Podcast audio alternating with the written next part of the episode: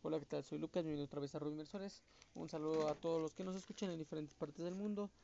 Eh, México, Estados Unidos, Colombia, Argentina, Perú, Honduras, España, República Dominicana, Ecuador, Irlanda, Brasil, Bolivia y Alemania. Esperamos seguir creciendo eh, para que nos escuchen en diferentes partes del mundo. el tema de hoy del precio de las acciones, eh, como lo mencioné tal vez en un podcast anterior, si es que lo han escuchado, ¿por qué suben y bajan los precios de las acciones? Iniciemos analizando el siguiente concepto de que las acciones representan a la empresa, el segundo punto la empresa tiene un valor y en tercer punto las acciones entonces representan el valor de la empresa. Viendo que lo anterior es completamente cierto, las acciones representan lo que, lo que la empresa vale, por lo que si el valor de la empresa sube porque ganó más dinero, el precio de sus acciones suben y a la inversa. Si la empresa pierde dinero, su valor baja y el precio de sus acciones bajan también.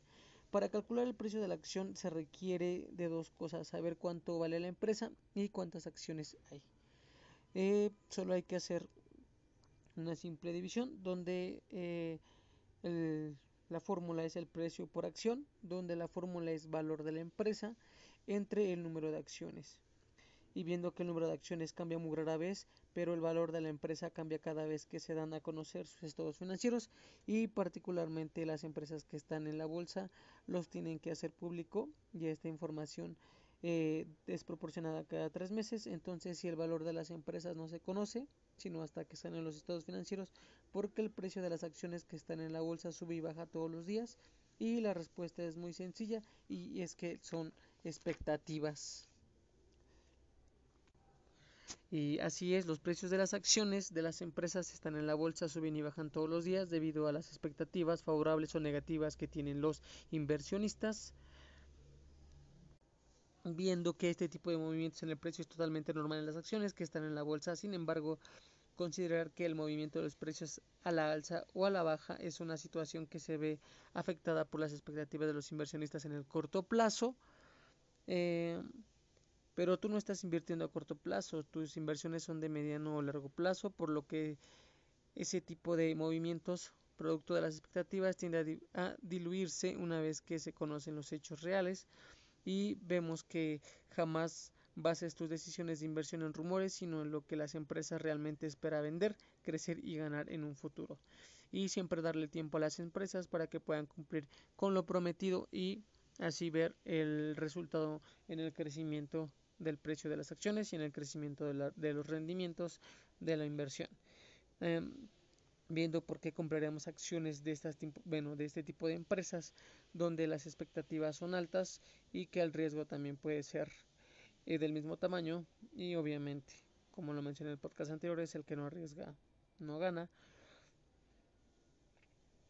Entonces, comprar acciones porque los negocios dejan más que el banco es un hecho históricamente demostrado a que a mediano y a largo plazo es la alternativa de inversión que más ganancias produce y por lo tanto cualquier portafolio exitoso tiene inversiones en acciones. Cuando compramos acciones nos hacemos socios de este negocio y otras ventajas como los acciones, las acciones perdón, representan un negocio en marcha que te invita a participar de su éxito y eso implica compartir las ganancias futuras lo que pase con tu acción va a pasar con todas las acciones de la empresa, es decir, todos los que tengan acciones como la tuya ganan exactamente lo mismo por cada una de ellas. Una gran ventaja que la bolsa te ofrece es invertir en acciones internacionales o en metales como el oro y plata y en monedas tasas de interés o inclusive en índices.